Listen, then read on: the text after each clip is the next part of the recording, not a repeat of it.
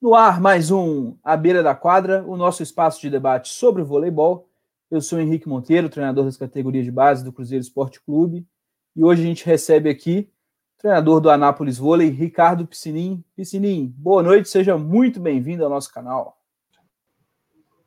Boa noite a todos. Que honra estar aqui com o Henrique e com o Arthur, que literalmente eu conheço desde criancinha. É verdade. É, não, não que eu esteja tão velho assim, mas comecei a dar treino muito cedo. Né? O Arthur no Minas e o Henrique no Santo Agostinho com, com o Gustavo. Já estava cobrando deles e falei, pô, vai, vocês vão chamar todo mundo e nunca vão me chamar para a live de vocês, cara. Já basta não ganhar a camisa nunca da beira da quadra. eu Agora também. Certeza, eu tinha certeza. Vocês não vão me chamar para a live. Ia esperar começar a ficar ao vivo para cobrar de novo. Obrigado pelo convite, fiquei muito feliz, de verdade. Ah, a gente ficou feliz demais que você aceitou. É, Arthur, seja bem-vindo aí, Arthur, treinador do Sub-15 do Cruzeiro, mestre em Ciência do Esporte pelo FMG. Boa noite. Boa noite, Henrique. Boa noite, Piscinim. Boa noite a todo mundo que está assistindo. Bom, hoje, é, além da gente poder aprender muito, tenho certeza que a gente vai rir pra caramba. com todos os casos. E já começamos bem hoje aí, já, né? Mas muito obrigado, Tininho, pela disponibilidade para conversar com a gente, compartilhar todo o seu conhecimento. Valeu demais. Vale. O Arthur já é mestre? É, tá ficando velho, que, Tininho. Que que é isso, cara? Parabéns, eu não sabia não, hein? Você é muito fera mesmo. O Arthur, o Arthur, é, Arthur é um cara de, disciplinado, viu? Ele é fora de série mesmo. Parabéns, cara. Porra. Valeu, obrigadão. Eu, então eu vou fazer pergunta, você que vai responder. Nós vamos inverter aqui. Não, hoje não tenho gabarito para isso ainda, não. Olha o seu tamanho, cara. Não, você é mais alto que eu, porra. vamos Galera, lá, vamos lá. Vamos lá, antes a gente entrar de, de fato aqui no vôlei, que vai ser o nosso assunto da noite, deixa eu só falar rapidamente do pessoal que ajuda a gente a fazer o canal funcionar começando pela arte marketing digital, responsável por toda a nossa identidade visual. Sigam lá no Instagram, arroba, underline arte marketing, empresa lá de Montes Claros, do João Rafa. Sigam lá no Instagram, tá aí também na descrição do, do nosso vídeo. O Jornal da Base de Minas, que é o arroba jornalzinho DEMG, que acompanha as categorias de base aqui em Minas Gerais. E o blog literário, o Leio na Rede, arroba Leio na Rede Oficial. Sigam todos e sigam a gente também. Arroba a beira da quadra, no Instagram, no Twitter, plataforma de podcast, é, Telegram, onde tiver rede social, nós estamos lá. Siga aí, é, arroba beira da quadra. Todos os links estão na descrição. Bom, boa noite para o pessoal que, que já está acompanhando a gente. Já tem gente me cobrando camisa também no chat. Aí o Piscininho foi dar ideia, ó. Mas em breve a gente estava conversando aqui fora do ar, em breve é, vão ter mais camisas do canal prontas e a gente consegue é, conversar com o resto da galera aí e espalhar a camisa da beira da quadra pelo Brasil todo. Henrique, é, eu não, não tenho certeza, assim, não, não conversei, mas pelo padrão, padrão aí do, do nome do usuário, eu acho que tem que estar tá cobrando é o Herbert mesmo. É o Herbert? Ai, meu Deus. Nossa senhora, então o bicho tá pegando pro nosso lado. Arthur, o problema é seu, que eu o seu departamento nesse canal. Então você se vira com ele na próxima reunião do laboratório de vocês. É... Galera, para a gente começar, Piscininho, eu queria que a gente começasse do, do início da sua trajetória. Como que você é, iniciou como treinador de vôlei e, e, quais foram os primeiros passos assim dentro da carreira de treinador? Eu comecei é, trabalhando no Colégio Santo Agostinho. Eu estudei no Santo Agostinho minha vida inteira. Entrei com lá com 5 anos e saí com 17, né? Já para fazer vestibular. Entrei na UFMG. É, e desde o primeiro período eu comecei a trabalhar como estagiário das escolinhas de esportes e depois assumi já uma equipe, uma escolinha, não lembro o ano, acho que 95, 96 mais ou menos. Em 97, assumi a equipe juvenil do Colégio Santo Agostinho. E já comecei e também fazendo estágio nas seleções brasileiras de base. Fui para o Esparta, trabalhei no Esparta bastante tempo com o nosso Super Fabiano, também conhecido como Super Fabiano, me deu essa oportunidade junto com o Marco Queiroga, e lá tive a honra de trabalhar com o Ednei, com Marcelo Melado, com o Gustavo. Saí do Esparta, fui para o Minas, fiquei um bom tempo no Minas. De lá fui para o Mackenzie, dirigi a equipe adulta do Mackenzie na Superliga, fiquei lá por duas temporadas, a equipe, é, infelizmente a equipe acabou por falta de patrocínio. Aí depois, depois disso deu uma rodada no Sul, e no meio desse meio do caminho aí, fui para Brusque, fui para Lajeado, Estrela, é, e, de, e, fui chamado para retornar para o Minas, mas já no, no, masculino. Aí trabalhei no Minas dois anos no masculino, recebi a proposta para ir para o Praia, fiquei no Praia três temporadas, é, foi a primeira vez que o Praia chegou a uma semifinal de Superliga e uma, a uma final de Superliga. Né? A gente conseguiu colocar, graças a Deus, junto com a comissão técnica inteira, o Praia né, nessa condição. Saí de lá, fui para Taubaté num desafio novo, queria voltar para o masculino. É, foi um excelente ano para mim. Assim, é, pessoal, fiz grandes amigos aí em Taubaté, que tenho contato diário até hoje. E resolvi, fiquei lá um ano, resolvi que eu queria ir para fora do país. Fui um tempo para os Emirados Árabes, não me adaptei bem. Lá não trabalha, trabalha-se muito, não é que não trabalha, trabalha-se muito pouco, né? É, treino uma vez por dia, duas horas, é, quase não tem atleta para treinar. Resolvi voltar para o Brasil, para o projeto do Dante aqui em Anápolis. É, indiquei o Isanaí, foi trabalhar no meu lugar lá nos Emirados Árabes, Isanaí que faz parte aí do A Beira da Quadra também, ele foi para a equipe que eu estava, e estou indo para minha terceira temporada aqui em Anápolis, a gente está organizando o, o projeto, estamos crescendo, desenvolvendo o projeto aos poucos, para ver se a gente consegue o tão sonhado acesso à Superliga A. E é isso, é um pouco um resumo aí da, da minha história, que já tem 25 anos. Eu estou respondendo uma mensagem aqui que tem gente me perguntando se agora. Eu, aí eu estou botando o joinha aqui, por isso que eu estou olhando para baixo. Mas é isso. É... Tive a honra de ser técnico do Arthur, no Minas, na equipe Mirim. Fomos campeões metropolitano e estadual, né, Arthur? Arthur jogando de meio de rede, Exatamente. Sempre um cara disciplinado pra caramba. É, e são todos meus amigos até hoje. Arthur, Gabriel, Elierton, Samuel, Bruno, a galera de gente fina demais. Jean, Graço. Jean Graço. E assim por diante.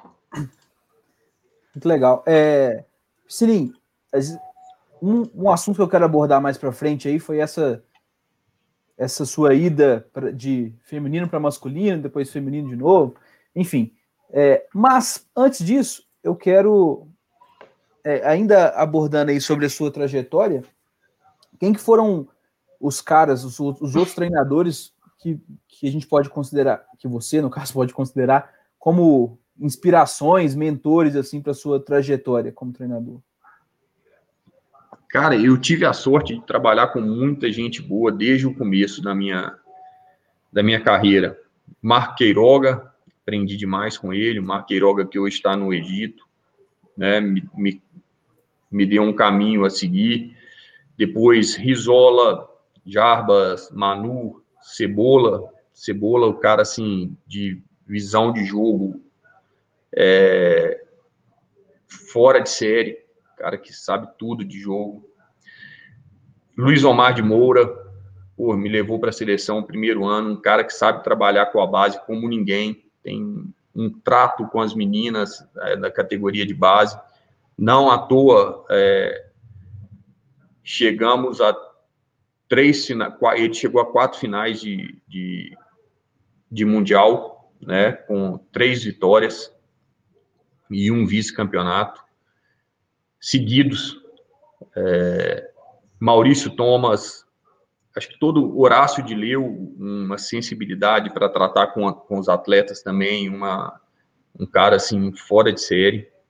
É, eu, eu, eu, sempre estou aprendendo com todo mundo, a gente aprende até o que é errado. Acho que a gente tem que entender isso. A gente que está em, a gente tem que estar tá em constante aprendizagem, aprendizado, em constante formação, mesmo já mais velho. Né? Aprendo hoje com o meu assistente, com o Ítalo, aprendo com o Gustavo De Conte, que foi começou como meu estagiário, depois preparador físico lá no Esparta, e hoje é doutor.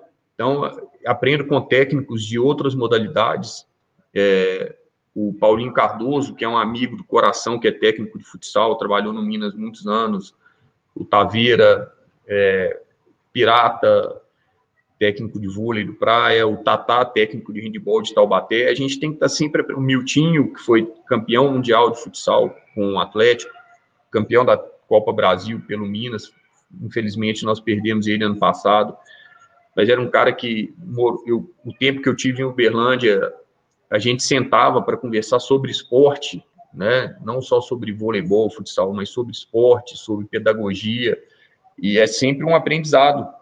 A gente tem que estar tá aprendendo a cada dia. Quem acha que já sabe tudo ou que não vai aprender, é, já era. Estou aprendendo demais. Esse ano de 2020 eu participei de várias lives, é, cursos da CBV, curso da Confederação Sul-Americana, como professor, instrutor e sempre aprendendo com todo mundo. Eu acho que que esse é o caminho. Eu citei alguns treinadores aqui, pode ser que eu tenha esquecido de algum, mas esses que eu tive um contato mais próximo, assim, e que eu aprendi demais a conta. Arthur, quer falar? Quero, quero fazer uma pergunta, assim. É... Mas, uh, sim, mais não, né? Nessa, nessa sua formação, é, como que, que você vê é, essa relação do querer buscar sempre mais, né, e aprender com as outras pessoas, mas vou fazer um, um link assim com essa parte um pouco mais acadêmica que a gente vê que hoje aparentemente está um pouco mais, é, tá, sei lá, está um, tá sendo buscada um pouco mais, né? É, mas como que você vê assim a sua trajetória e a importância disso na formação de um treinador? Olha o Ed aí, Edsburger entrou, cara. Ed, eu sou fã desse cara, bicho. O Ednei é. Sou fã, o trabalho que esse cara faz na base aí, eu já tinha até falado dele, né? Antes, eu tinha falado o nome dele. Ele é fora de série. Só que, o Ednei, tira esse S aí do meu nome, cara. Meu nome não tem esse S, não. Tá? E craque do futebol, você sabe que eu sou, né, Ed? Arthur, não sei se você teve aula com a Eustáquia na, na, na, na UFMG. A Eustáquia falava que a teoria tem que ser os óculos para você enxergar melhor sua prática, né? Mas a, a teoria por si só é vazia, né? Uma prática sem ter uma teoria, sem ter um embasamento teórico por trás, você vai, tem grande chance de cometer erros. Então, é, uma não uma não existe é, sem a outra. O que eu penso assim que se você for muito teórico, a gente sabe que a dentro da quadra as coisas são diferentes, né? A, a, onde as pesquisas são feitas, as situações onde as pesquisas são feitas, é um ambiente completamente diferente do nosso. Então, nós temos que ter um olhar muito crítico com tudo aquilo que a gente lê e para colocar em prática. Você lê um, um artigo, um livro que foi publicado por um autor que fez o teste em Nuremberg, na Alemanha, numa condição ideal, uma cultura completamente diferente da nossa e tentar colocar em prática que provavelmente é, vai dar errado. Ou de algum autor que nunca pisou dentro de uma quadra, seja ela qual for, e escreve que é, o feedback tem que ser dado após tantos segundos, também o cara tem que ter tido a prática. Por isso que eu acho que é, eu sou a favor do estudo, eu estudo até hoje, estou fazendo cursos atrás de cursos, leio bastante, mas tem que ter experiência para saber apl aplicar aquilo tudo que a gente lê, porque senão é, vai dar errado. Vocês viram o Dante passando no espelho ali atrás, ó. O Dante está tá aqui em casa, o espelho está aparecendo. O... Então, acho que a gente tem que ter bastante cuidado com aquilo que a gente lê. É, eu sou um pouco, eu tenho minha maneira de pensar, eu acho que as pessoas, antes de fazerem mestrado, de fazerem doutorado, têm que ter uma experiência prática, principalmente se for fazer na parte esportiva, tem que estar na quadra, tem que saber a dificuldade, tem que ter vivenciado aquela dificuldade, porque aí sim ele vai se tornar um profissional completo. E nós sabemos que a, teo, a teoria, é, numa pesquisa, você prova o que você quiser. Se eu quiser provar que esse relógio aqui, esse não é verde, isso aqui ele é amarelo, eu vou na origem das cores e vou provar que isso aqui é amarelo. E, e nós sabemos que tem vários pesquisadores, não são, a maioria não é assim, né? A maioria é muito certa, muito correta, mas tem alguns que publicam algumas coisas aí que não tem pé nem cabeça. Por isso que eu falo, é, hoje ler artigo de voleibol, leia do Gustavo de Conte, que é um cara que está na quadra, leia do Henrique, da Isabel Mesquita, e mesmo assim com algumas críticas, com algumas críticas não, críticas no sentido positivo mesmo, né, de, mas não fiquem, não leia e aplique não, senso crítico em tudo na vida, até quando, quando eu falei com vocês que eu me inspirei em várias pessoas, inclusive no que eu achava que não era correto, porque eu tenho a minha personalidade, eu tenho o meu jeito de ser. Não adianta eu querer ser um, eu posso admirar o Henrique e achar que eu vou querer, eu vou querer ser o Henrique. Não adianta, eu vou vai soar falso. Às vezes sou agressivo, porque uma pessoa tem o, feeling de fazer uma brincadeira, o feeling de falar alguma coisa e, e nessa de tentar ficar tentando, de ficar. É, é, o treinador, principalmente o treinador jovem, tem que saber isso. Aprende com todo mundo o que deve e o que não deve fazer. Porque a gente fala também até hoje. Né? Às vezes eu fico pensando no que eu já falei é, há um tempo, quando eu comecei, eu tenho vergonha. Eu falo assim, nossa, cara, eu já fiz isso. Ou eu vejo alguns treinadores na beirada da quadra alguns treinadores novos fazendo o que eu fiz, eu falo, meu Deus, cara, que vergonha, é pior que eu já fiz isso também. É, e, a, e é isso, por isso que eu falo, a gente está sempre aprendendo, cara, sempre. Não achem que sabe tudo. Pô, o que eu tenho aprendido com o Ednei, cara, pergunta ele aí, eu peço para ele, Ednei, me manda vídeo aí do que, que você está fazendo, cara, de, dos trabalhinhos dele de coordenação, desse trabalho de iniciação, cara, eu não tenho vergonha disso, não. É porque eu sou assim. Né? Sensacional. É isso. E eu, eu falo muito também, vocês me cortam aí. Olha o Franco aí. Olha o Franco aí. O Franco é fora de ser. Bicho, o Franco foi. Nós jogamos vôlei junto. Ele me chamou. Quando eu parei de jogar assim no juvenil, o Franco tinha um time adulto que chamava A Diretoria. Era uma panela, na verdade, entrei nessa panela. O Franco me colocou de reserva dele. Eu falei, não, Franco, você é o dono do time, cara. Mas não tem condições de você ser reserva. E o Franco, depois na faculdade, hoje é o doutor Franco, mestre doutor da psicologia esportiva no, do Brasil, quiçá do mundo. O Franco é, cara, fora de série. Franco nosso. Eu vou até falar com o Franco. O Franco está aqui na, na geladeira da nossa página do, do StreamYard aqui. Se ele quiser migrar para o link do, do YouTube, que aí o comentário dele a gente consegue jogar para a tela também, tá, Franco? Ah, porque eu que mandei para ele esse link. Ah, por isso que ele entrou por aqui. Né?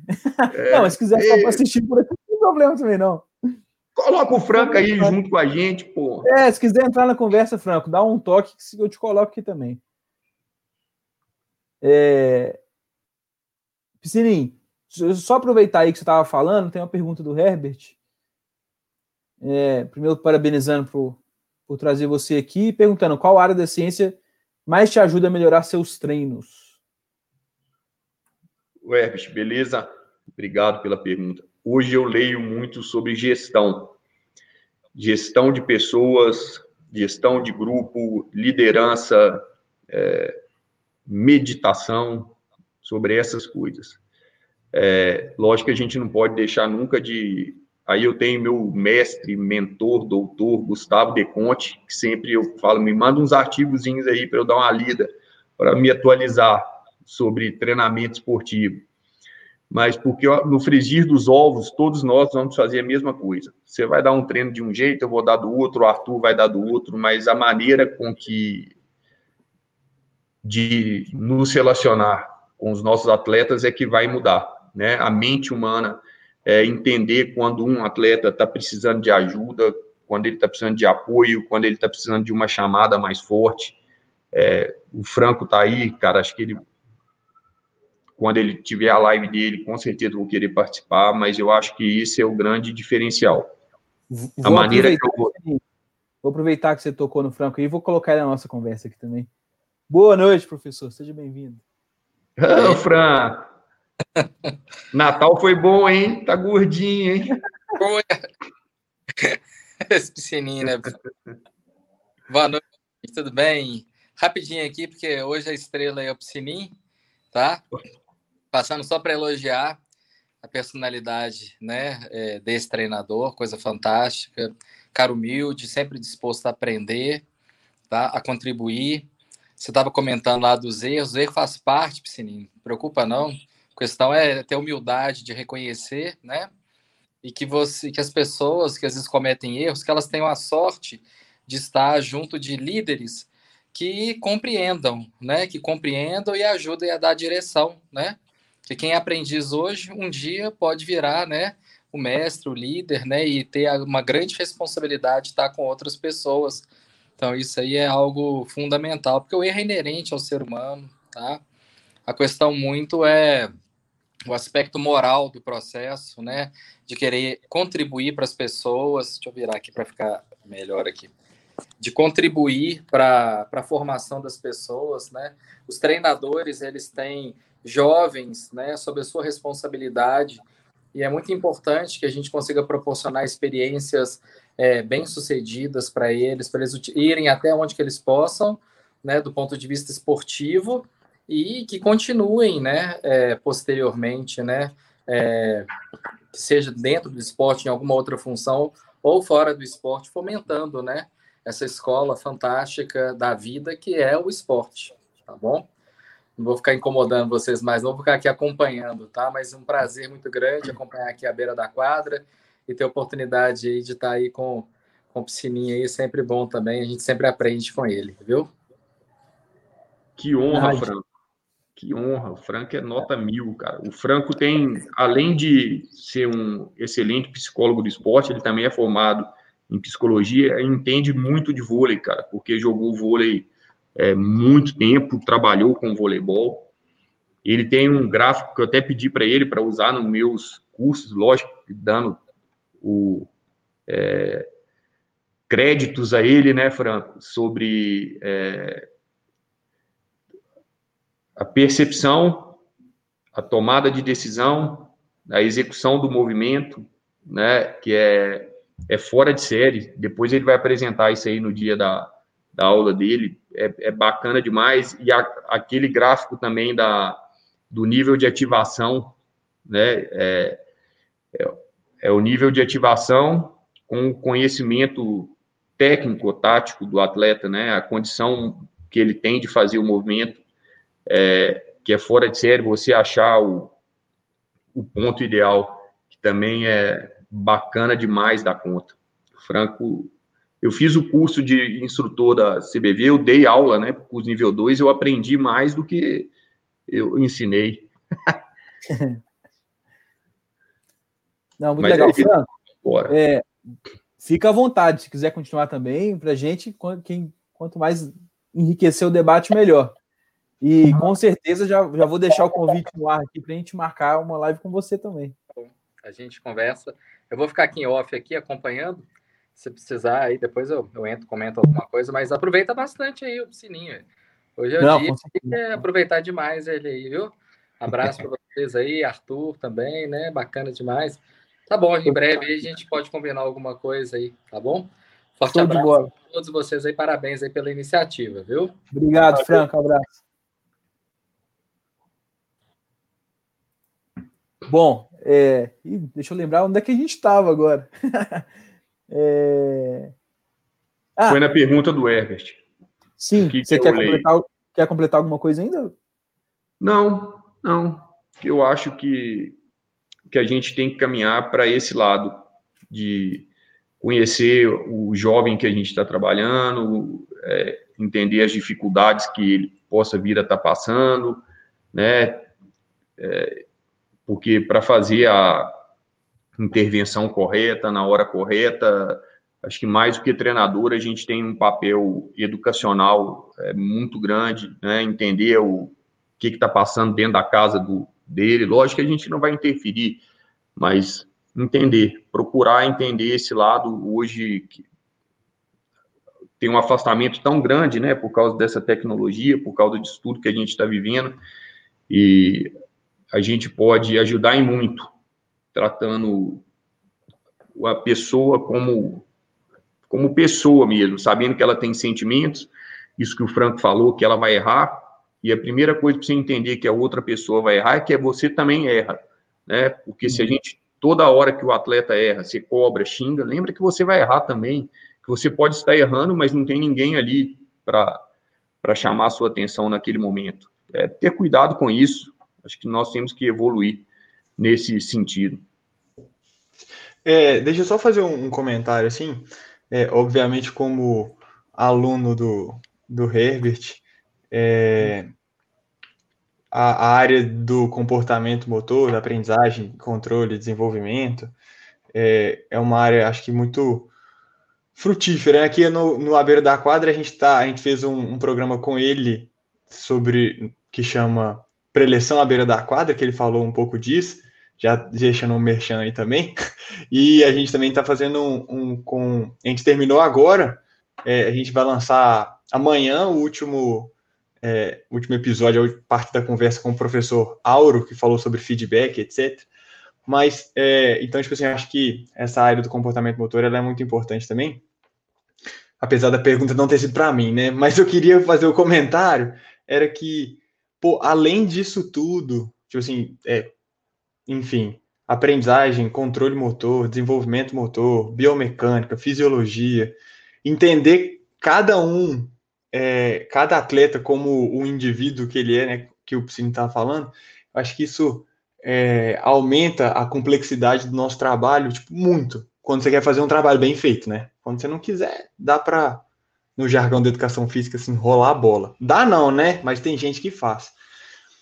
Mas, enfim, queria deixar aqui é, registrado só o como que eu, eu enxergo o que o Piscine falou, tipo, a, complexidade que leva você tentar entender o indivíduo e, além disso, é, usar de todas essas ferramentas que, que a gente aprende durante a, a graduação, enfim.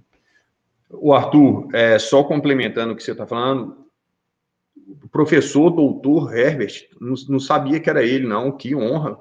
Que isso. É. Eu, que honra. É porque eu parti do princípio que sobre capacidades coordenativas, né? Fase de maturação do, dos nossos alunos, que isso tudo, esse conhecimento a gente já tem que ter mínimo, por isso que eu falei, né?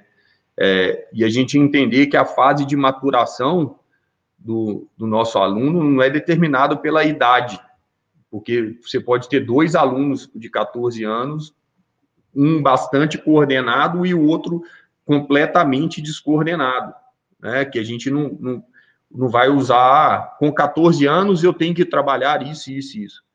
Com 14 anos você vai trabalhar isso, isso, isso. Se o atleta já tiver uma vivência, um comportamento, um padrão motor condizente com que senão você vai ter que dar um passo para trás e vai ter que até chegar onde ele tem que chegar naquela idade. Esse é um, é um nosso desafio, né? Saber as bases fisiológicas de treinamento, eu acho que isso é. E eu saber o porquê que a gente está fazendo, qual é o objetivo daquele exercício, porquê, onde que eu quero chegar com aquele é, é, exercício, a progressão dos exercícios, né? é, você vai começando um exercício e vai progredindo com ele, seja do fácil para o difícil, do simples para o complexo, mas que tem uma lógica, é, os exercícios dentro de uma sessão de treinamento, que, os, é, que as sessões de treinamento dentro de um microciclo tenham sentido, né? Senão, se você faz treinos aleatórios, eu acho que, é, senão qualquer ex-atleta poderia dar treino, né? Ele simplesmente ia pegar um monte de treino bom que ele fez, ia lá e é, é vai e faz. Copiar e colar. Copiar e colar. Mas por que, que o treinador fez aquele treino naquele momento? Por que, que você fez, está fazendo aquele treino? Eu acho que isso tudo a gente tem que pensar.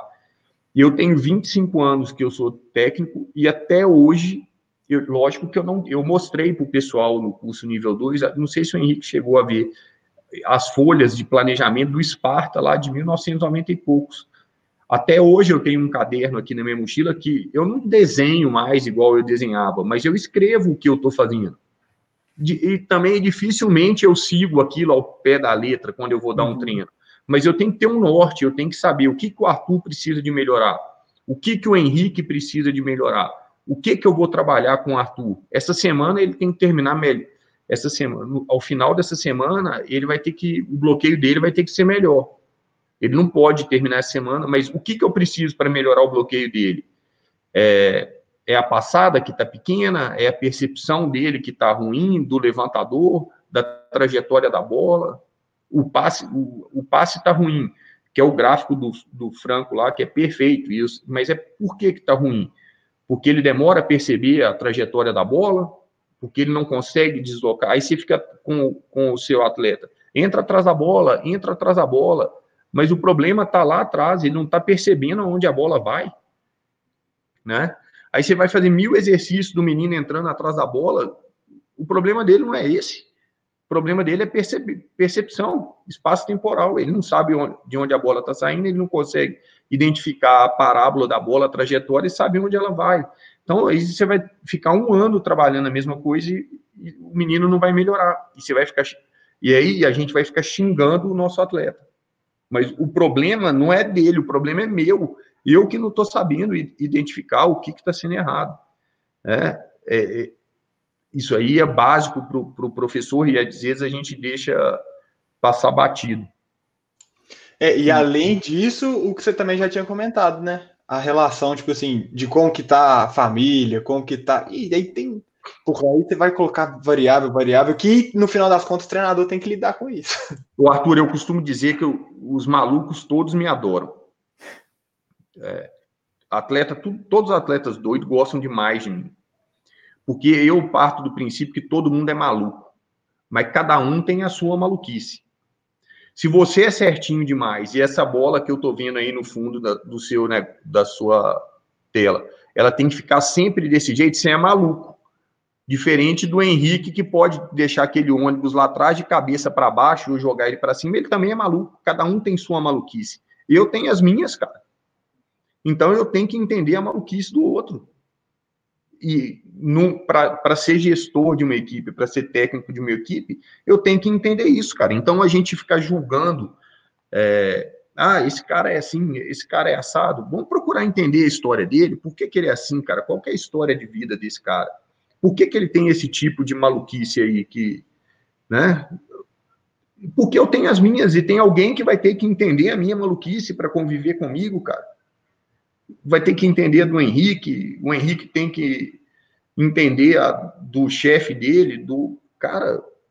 Então nós temos que entender a mente humana. Eu acho que tudo tá, tudo caminha para isso, né? De comportamento motor é difícil para burro, né? A gente teve palestra com o Pablo no curso, poxa, eu anotava mais do que estava parecendo aluno, relembrando minhas épocas lá de faculdade.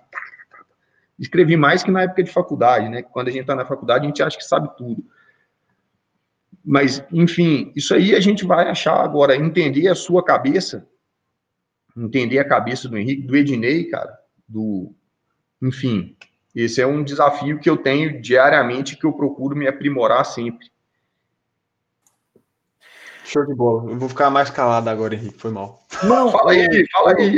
É, não, fica à vontade, vamos falando. Eu vou só passar aqui duas perguntas da, da galera do chat, eu acho que tem a ver com a penúltima fala do Piscininho aí. Primeiro, do, do Rodrigo Lara, perguntando para o Piscininho, e o contexto atual das categorias de base? Qual a sua opinião sobre a formação de atletas hoje no Brasil? Rodrigo Holter, um dos maiores treinadores da base do Brasil. Rodrigo é fera. Esse cara faz um trabalho lá em Estrela, vocês não têm noção. Estrela hoje ganha tudo no voleibol do Rio Grande do Sul. Rodrigo já deve ter chegado em 10 finais de Campeonato Brasileiro de Seleções. É, sei lá quantos títulos esse cara ganhou, ele é fera, doutor também, doutor Rodrigo. Eu citei já a estrela aí, que eu passei um tempo por aí, tem grandes amigos lá, Rodrigo, Sena. O Rodrigo, na casa dele, ele só manda na cadela. vou contar um caso aqui engraçado do Rodrigo, cara. No dia eu fui, eu, eu ia, ele, eles falam que eu sou a única pessoa do mundo que vai passar férias em Estrela. Estrela é uma cidadezinha do interior do Rio Grande do Sul que tem 5 mil a 20 mil, 25 mil habitantes. O Rodrigo mora em Lajeado. E sempre que eu vou lá, a gente, eu, agora eu parei de beber, né? Já tem um tempo que eu tô sem beber. Tô bebendo só sem álcool. E o Rodrigo, cara, a gente saiu para tomar cerveja um dia. De repente chega uma mensagem da esposa dele. Assim, já era meia-noite, a gente tava num boteco lá que chama Bauru, onde todo mundo de estrela vai. Nossa, que tristeza. Hoje faz 10 anos que a gente está junto e você esqueceu dessa data, o Rodrigo. Meu Deus do céu, agora, que que é isso? Ainda bem que você vai dormir lá em casa. Ele falou: agora já estamos perdidos mesmo, vamos ficar aqui, azar. Chegar agora ou depois, tanto faz. Aí chegamos na casa dele, cara. Ele abriu a porta. Ele tem uma cachorra que chama Pretinha, eu acho. Mas a cachorra é marrom. Aí ele falou para a cachorra assim: entra. A cachorra entrou. Ele falou assim: sai a cachorra saiu. Ele falou: tá vendo? Pelo menos nela eu mando. É a única que eu. Pelo menos isso, né? É, nela eu mando. E é, hoje tem a. Hoje tem a Bia, a, a esposa dele é a Nádia. Hoje tem a Bia, que é a filhinha dele, linda. Parece a mãe, cara, igualzinho. Ele não deve estar tá mandando menos ainda. Rodrigo, cara, eu acho que a gente tem a base hoje é, se a gente for conversar com um treinador de 1970, ele vai falar assim: é muito difícil trabalhar com a categoria de base. Esses meninos não são como, como da minha geração. ou da década de 80, a mesma coisa. Né? Tem até uma frase de Sócrates que um, um, eu fiz um curso aí, o cara falou que Sócrates, lá em mil, ou nem mil, ele falou a mesma coisa: a juventude não é igual. Hoje nós Hoje, eu acho que a gente tem um desafio maior e por isso nós temos que ser melhores, porque a tecnologia está contra a gente. É, hoje, se tirar um. Com essa pandemia, mais ainda, os meninos ficarem em casa o tempo inteiro para tirar de lá é muito difícil. Né? Antes não tinha muita opção, eu queria sair de casa, eu queria que o pai e a mãe parassem de encher a paciência, ia lá jogar vôlei, ia jogar futebol e acabava que gostava. Hoje, sim, entra dentro do quarto, se tranca, fica na internet lá no celular e no computador, e a gente tem o desafio de tirar essas crianças de casa. E para isso, o nosso treino tem que ser muito melhor. Então, esse é um grande desafio que a gente tem. Aí que eu acho que a gente tem que se preparar cada vez melhor, saber o que, que a gente está fazendo, é, para que essa criança, para que ela não só saia de casa, como ela dê continuidade é, em, no, em todo o processo de formação dela até a categoria juvenil. Acredito que os treinadores hoje tenham que. Você vivencia isso como eu vivencio, né, cara? É, ele tem que trocar mais informações. Graças a Deus, com, com essa pandemia, hoje essas lives estão possibilitando que isso aconteça com mais frequência, porque os, ficou muito treinador de base fechado na, na sua casinha ali e não, não passava nada para frente. Eu vou falar, eu lembro quando eu era técnico das categorias de base em Minas Gerais, ou nos próprios campeonatos brasileiros, quantos que a gente já participou, né? Acabava o jogo, a gente sentava no bar, ia, comentava do jogo, comentava da equipe adversária, eu virava para o Falcão de Lavras e falava, ô Falcão, seu time está fazendo assim, assim, assado. Ele, ó, oh, mas sua ponteira está fazendo assim. Que que... a gente trocava ideia.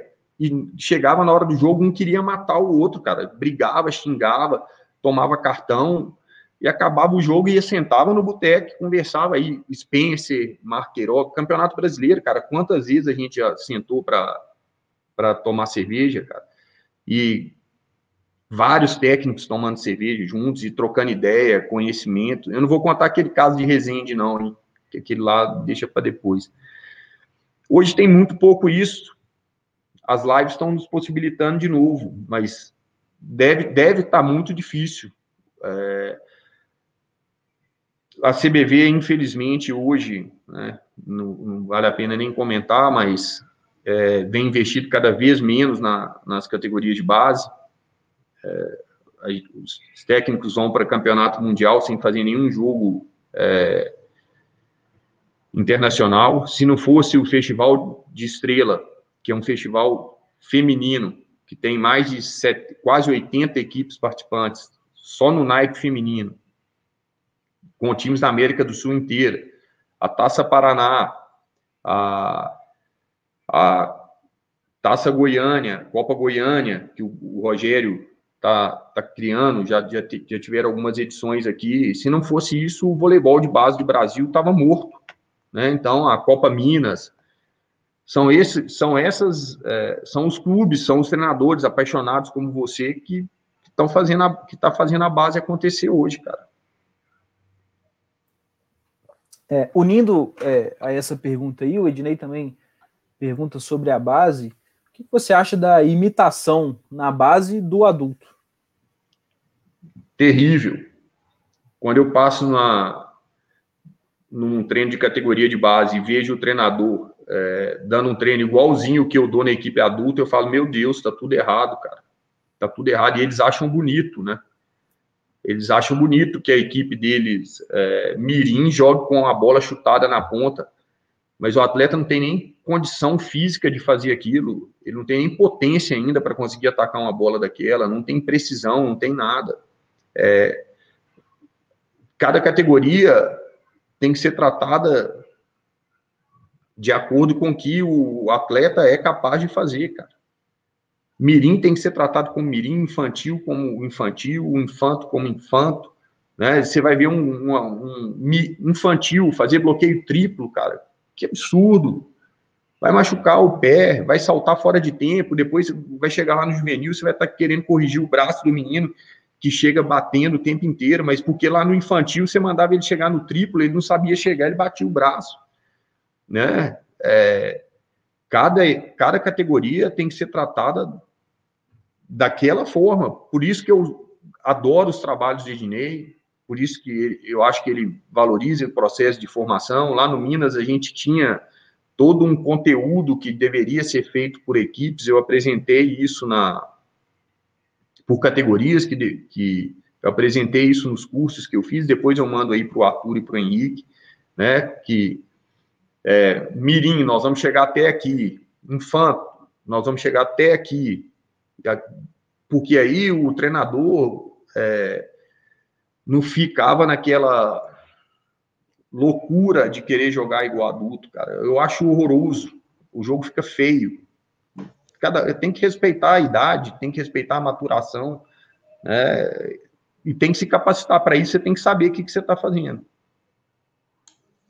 Eu acho que isso reflete um pouco também uma das coisas que a gente já falou muito aqui nas lives, né? É, e é, é, muito bom ouvir, assim, é, grandes pessoas, grandes referências que concordam com a gente. É, que é pensar no processo e não no resultado, né? Então, assim, o processo de desenvolvimento daquele atleta do que necessariamente vencer aquele campeonato ou aquele ano ser campeão, etc. Óbvio, assim como o Franco também falou, que eu acho que é, é muito importante que, que ele tenha experiências é, bem sucedidas, né? Para ele se engajar mais, para ele se manter, etc. Mas acho que mais vale a gente pensar pelo processo. E aí, nessa, nessa linha, Piscininha, eu queria te perguntar sobre a sua. Como que você pensa a relação assim, da, na base é, dos atletas subindo de categoria ou não? Se isso interfere? O que, que, que você acha sobre? Não vou dar muito palpite. Eu acho assim, é, primeira coisa, o atleta quer subir de categoria, ele tem ele tem condição técnica para subir, mas ele tem maturidade para subir. Tem, você vê pessoa, atleta subindo de categoria, às vezes ele pode ser muito bom. Vamos dar um exemplo aqui de infantil. Vamos, vamos dar um exemplo diferente de mirim, tá? Mirim ainda é crianção, ainda brinca, é meninão o infantil está começando a virar homenzinho, já está olhando meio torto para as meninas, já está querendo ficar mais fortinho. O cara está lá no mirim ele joga bem para caramba. Isso é o primeiro ponto. Mas ele tem maturidade para subir? É, ele tem estrutura emocional para subir? Ele vai se sentir confortável sendo um menino, uma criança, um meninão, no meio de um monte de adolescentes? Como que ele vai ser tratado ali? Então, isso tudo tem que ser conversado, a gente tem que entender é, não só a parte física, é, a parte técnica, a parte tática do atleta, mas também toda a parte emocional para saber se ele vai subir ou não. A família concorda que ele suba?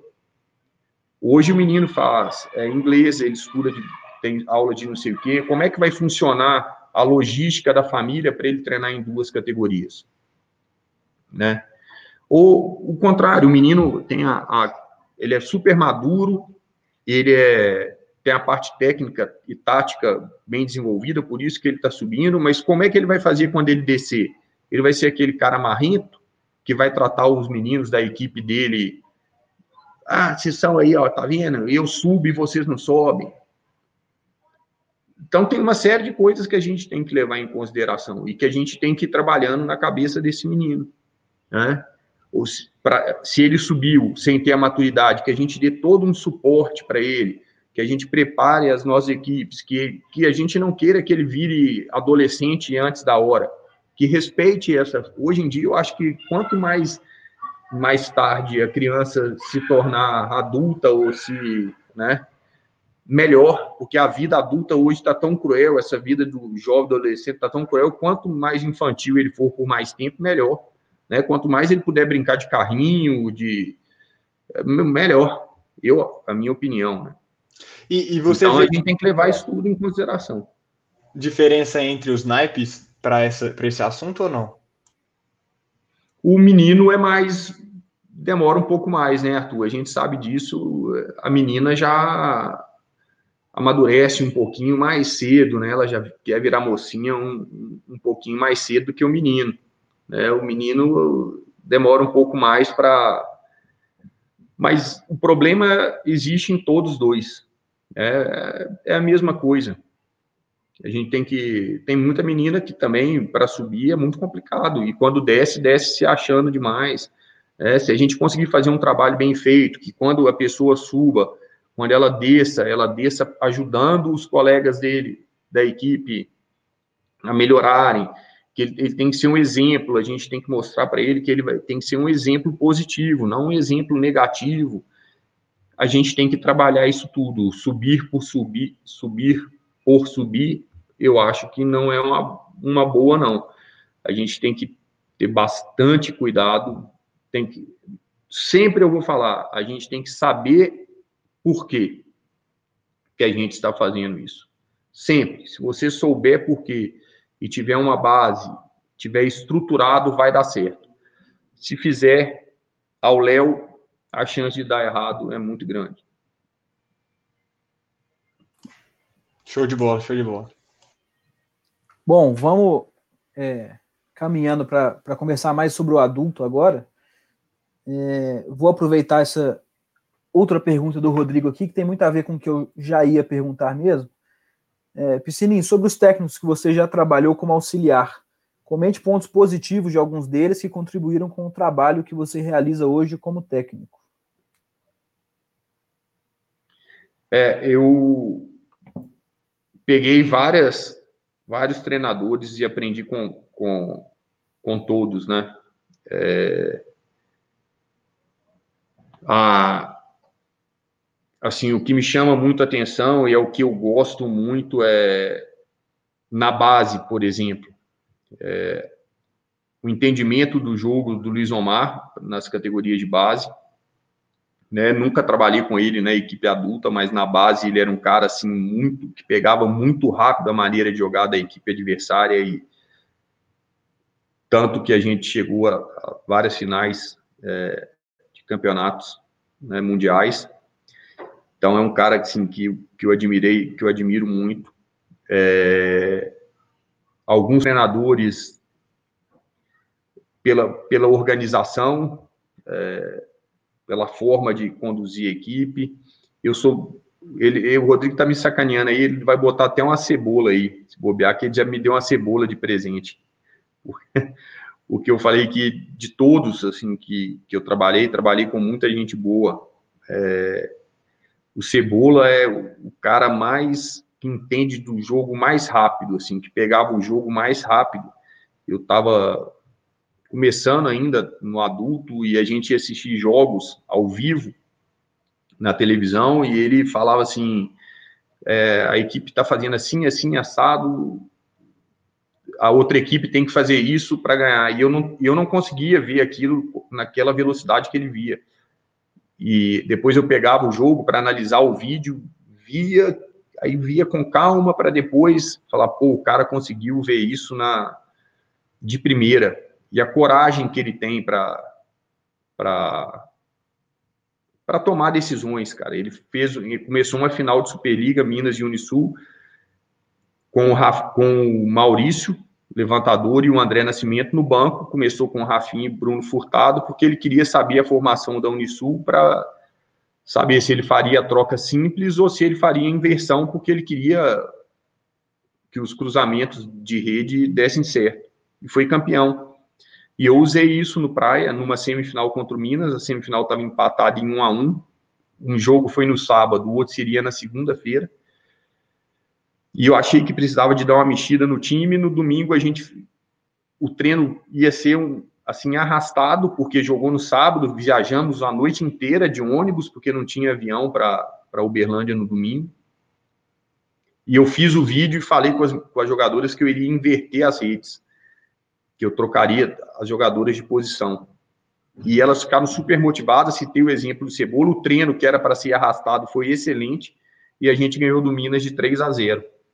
É, e na hora que, que eu coloquei meu time em quadra, que eu, eu fiquei olhando para o técnico adversário, na hora que ele olhou, que ele viu, ele fez assim com a cabeça. Ferrou. Porque tudo aquilo que ele tinha estudado ia, foi por água abaixo.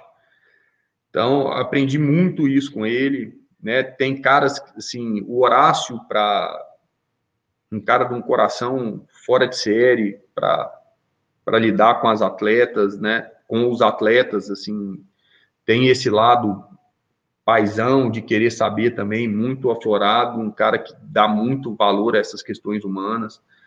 Sim, vários, vários, vários. Vou citar esse só para não ficar a, a live inteira falando de todo mundo que eu trabalhei.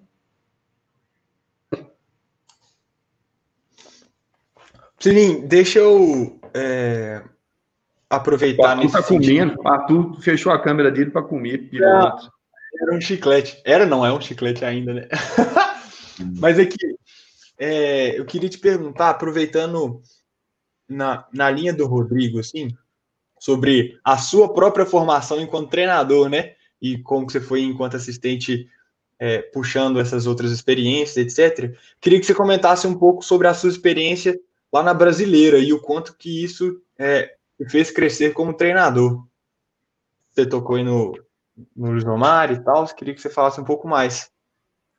Eu comecei a fazer estágio na seleção brasileira, quem me levou foi o Marco Queiroga, ele era assistente técnico do Rizola, e em 1997, a seleção treinava no Mineirinho, e eu ia lá catar bola, comecei catando bola, eles perguntaram se eu sabia sacar, Aí eu sacando, comecei a subir em cima do caixote e fiquei durante um bom tempo de estagiário.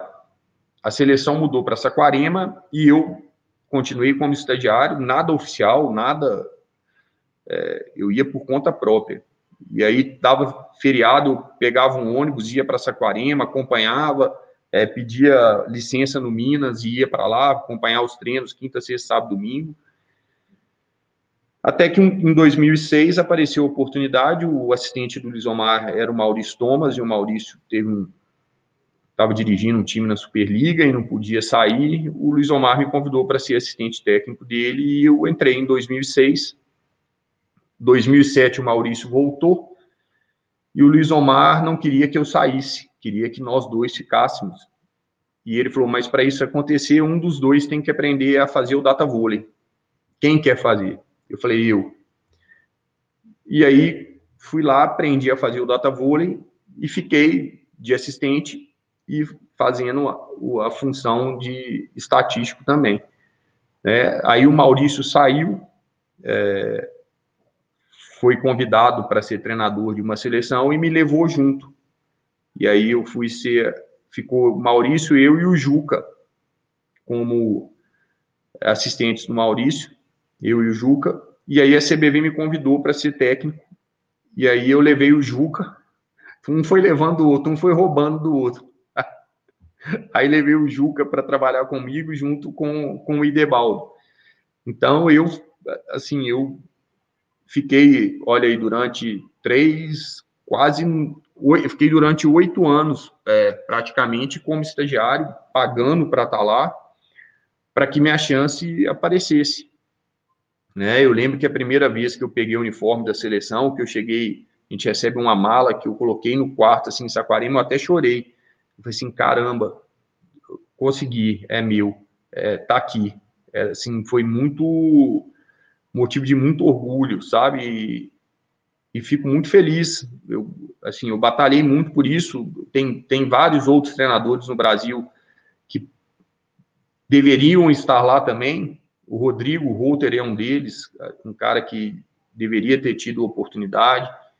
É, Ednei, eu não sei mais quem está participando aqui, mas vários outros excelentes profissionais poderiam ter tido essa oportunidade também, por várias questões é, não foram. Mas isso não tira o mérito de ninguém. Eu acho que o trabalho que esses caras é, fazem aí é uma coisa fora de série.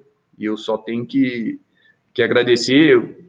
Estou falando muito do Ednei e do Rodrigo, porque eu já vi que eles estão participando aí. O Rodrigo é um cara, assim, de um conhecimento fora de série. Ele sabe muito, sabe muito de vôlei. É, chegou em infinitas finais de campeonato brasileiro. O trabalho que eles fazem lá em Estrela, poxa vida. Eu sou fã dele, do Seno, do Juca, do Vátio, fã de carteirinha mesmo. E esse ano eu vou para Estrela, se Deus quiser. Ano passado eu não fui, a pandemia não deixou. Esse ano eu vou para lá, cara. Eu vou de máscara, mas eu vou.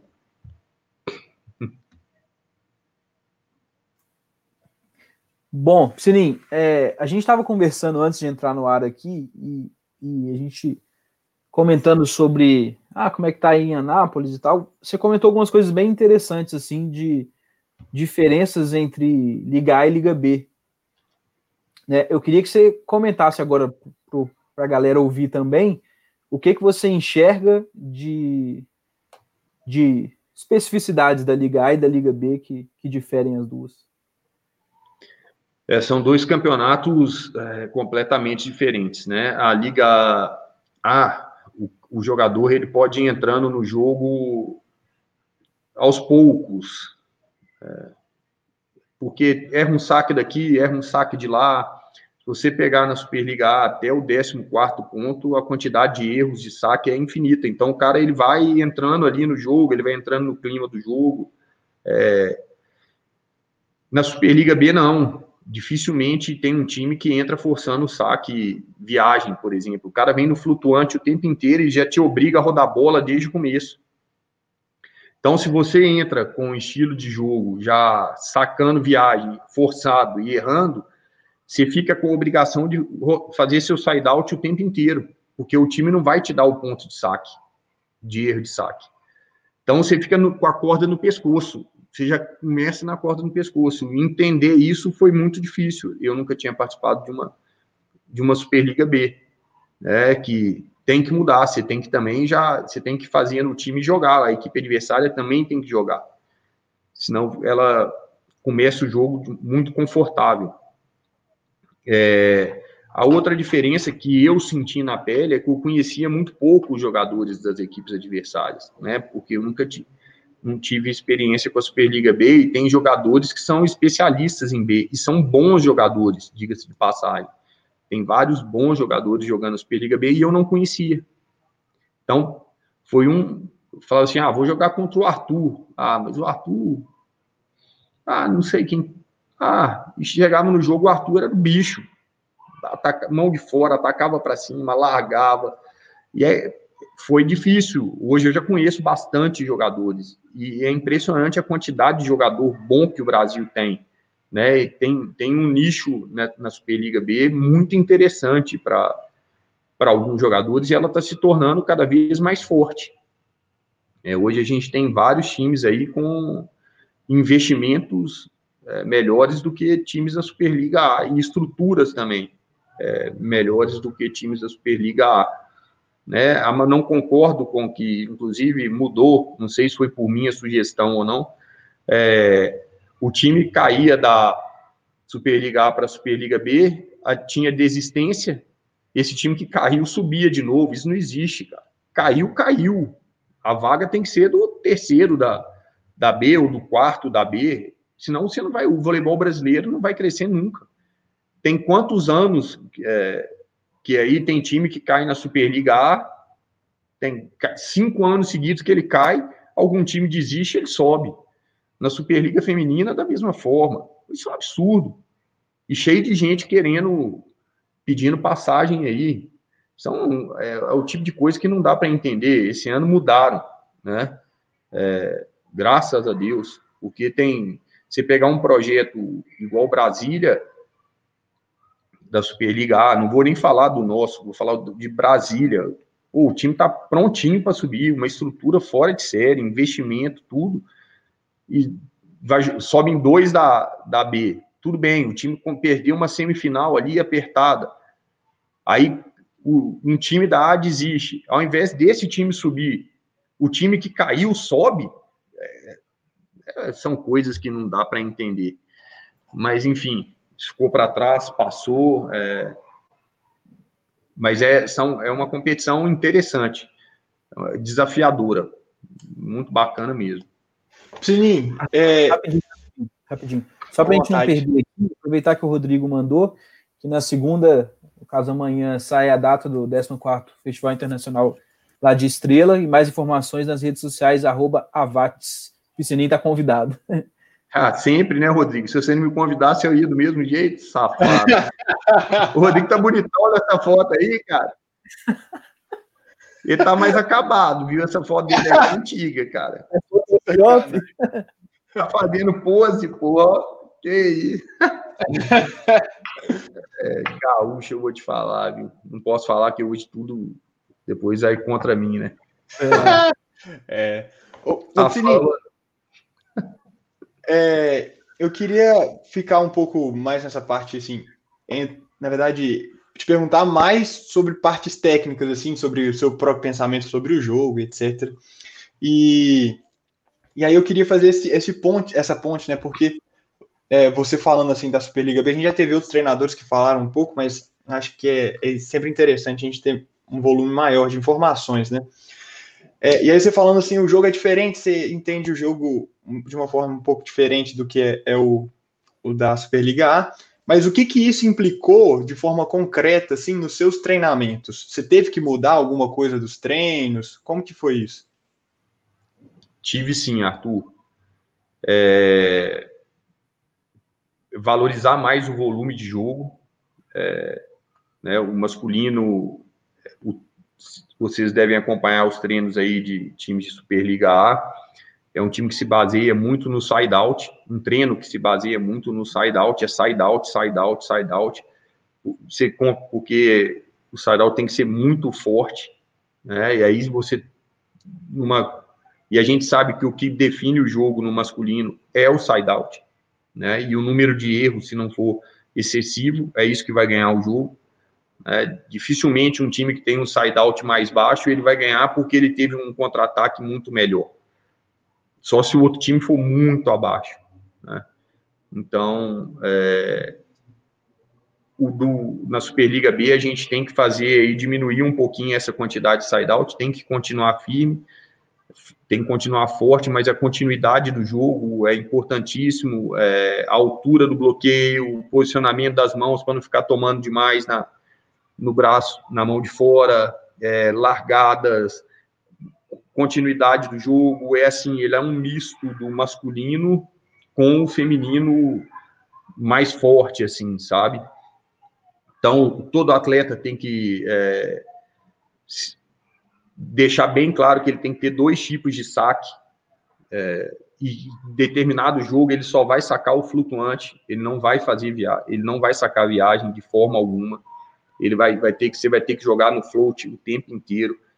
É, e dar um pouquinho mais de volume no treino. Né? Essas reposições de bola, bola que vem de graça, capricho, é, o ataque parece que o bloqueio o bloqueio é baixo, o cara que vem querendo dar para baixo, o bloqueio amortece.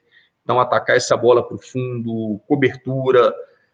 É, é, um treino bem, bem misturado, assim, entre um feminino de alto nível com um masculino. É, porque se você ficar preso só ao side-out, você vai, você vai se complicar no, no jogo. E, e aí, assim, os atletas, é, eles compram a ideia tranquila assim, ou você tem que ficar dando explicação demais, ou não? Você, tipo assim, com um treino com mais volume assim, você, você consegue tocar ele bem? É, é, é, volume, eu, é volume de bola no ar, tá? Não o volume do tamanho de treino. É Sim. É volume de jogo. Volume de jogo. E aí acaba que você aumenta a intensidade e o treino fica até mais gostoso. Os caras gostam se vo, é, eu tenho experiência no masculino e no feminino. Se você der um treino de masculino, de uma equipe masculina, num time feminino, elas vão odiar o treino.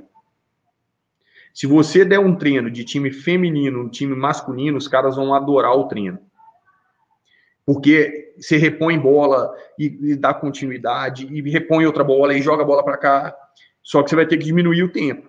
Né? Aí, aí vem o volume menor, falando se tratando de volume e intensidade, você dá uma intensidade maior e se você diminui né, o tempo de treinamento, fica até mais gostoso, diminui o, o, o risco de lesões, né, o time consegue recuperar mais rápido entre, entre um treinamento e outro.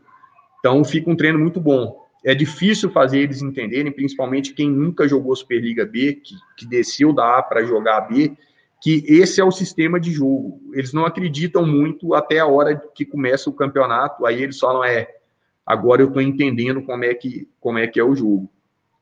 E não, é, e não tem time bobo, cara. Hoje no voleibol não tem time bobo, tem muita gente boa jogando vôlei por aí. Show de bola, show de bola. Bom, vou passar pela, pelo chat aqui de novo. O Zene dando um alô aí, falando que o Sininho sabe muito do, do Data Vôlei. Teve a oportunidade de trabalhar de freelancer lá no Minas com o Sininho, que foi muito bacana. Marcelo Zene, cara, esse bicho é fora de série. Pensa num cara competente, bacana, sábio. Marcelo Zene, é, sou fã desse cara, bicho, de verdade, de verdade mesmo. Achei ele um cara assim de uma simplicidade, de uma competência é, fora de série. Tá, tá me ajudando muito, ele tá dando aula aqui para o nosso futuro estatístico, que é um, um, cara aqui de, de Anápolis, muito esforçado, o Jefferson. Eu descobri no curso nível 2, quem me contou foi o Galdino, Felipe Galdino, fisioterapeuta do Minas, que o Zene agora tá numa. Entrou numa onda aí, cara. Ele abraça a árvore para trocar energia com a árvore, assim, zen, cara. Eu fiquei admirado, ainda não tive essa oportunidade é, de fazer, mas que ele falou que é muito bacana, assim, né? Depois ele, vocês podiam fazer até uma live com ele sobre isso, como que é essa troca energética entre o indivíduo, o Homo sapiens e a árvore. Mas Zênia, cara, gosto demais dele. É, o Zeno eu sou suspeito também, porque ele foi um dos caras que ele que me ensinou a, a fazer o data vôlei também. Já é, teve então uma live com ele aqui, mas nós não abordamos esse tema. Então o Zeno vai ter que voltar agora para falar sobre isso. Daqui a pouco ele vai me mandar uma mensagem aqui me xingando, cara. Ó, tem mais gente dando alô aqui, o Thiago Lopes. O Tiagão fez o curso da Confederação Sul-Americana com a gente, cara. Tiago trabalha lá nos Estados Unidos, competente demais da conta. Ó, eu vi que teve uma live com a Fernanda, né? Mas o Tiago é um cara que vale a pena vocês, vocês convidarem também, viu? Ele faz um, um trabalho lá e um cara assim sabe bastante de vôlei, cara. É, bom, tem uma pergunta do Ednei aqui, é, falando sobre masculino e feminino. Eu não sei se eu entendi muito bem a pergunta, mas vamos lá. Você acredita que os jogos no adulto acaba sendo muito mais tático do que técnico no masculino ou no feminino? Não, é muita tática, viu, cara? É, é muita tática nos dois né, muda um pouco a tática, é, porque é, no masculino, uma, um passe B, por exemplo, é, ainda tem todas as práticas. Hoje no feminino também tem. Eu já estou vendo algumas jogadoras com passe B ali em cima da linha dos três, já tem atacar, é, já tem já tem central atacando bola pela frente, porque antes fazia muita China e tal. É, no masculino tem todas as bolas e os caras vêm forte em todas as bolas. Então, a, a estratégia do masculino é, é defensiva no side-out ali, é, é, você tem que priorizar mais, principalmente nessa primeira ação. Porque no masculino sai um passe estourado também, o cara consegue, ele joga a bola alta na rede o outro vem estourando. Né? No feminino ela já vem mais dando, trabalhando a bola. Então, é, essa tática essa primeira ação defensiva no masculino, ela é mais, você tem que ter mais atenção. No feminino, você e porque se você também, eu vou e volto que minha cabeça vai, porque no masculino também se deu contra-ataque, é, o cara defendeu, deu contra-ataque, ele vai fazer, dificilmente ele vai perder, ele vai fazer o ponto, né? Ou para ele ou para o outro time, ou ele vai tomar um bloqueio, ou ele vai errar, ou ele vai fazer o ponto. É, não tem muito dessa.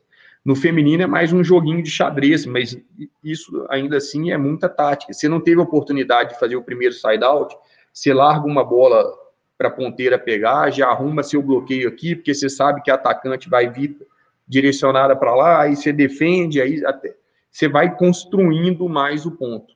Né? Você tem como você ir construindo até a hora de matar. E no masculino você tem que matar rápido, cara. Ele não te dá tanta oportunidade assim. Né? Se você der um vacilo, o outro vem e, e faz o ponto. É, é por isso, mas, poxa, hoje os técnicos estão estudando demais. Eu acho que até estão criando. Um, o Zene está aqui, ele sabe, eu já conversei com ele várias vezes sobre isso.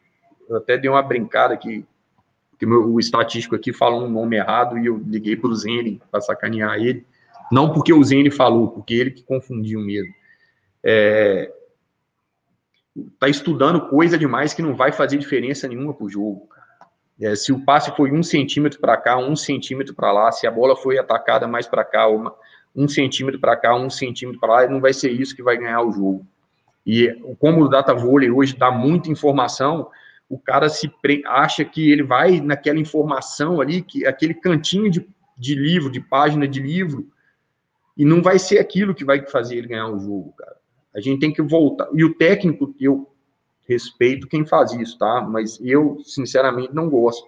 O cara perde a sensibilidade dele de ver o jogo, porque toda hora ele consulta o tablet que está na mão dele. Então, ele, toda hora. O técnico tem, tem que ver o jogo na hora, cara. Você tem que ter o feeling do jogo, você tem que pegar o que está acontecendo ali para tomar sua decisão, porque o papel aceita tudo.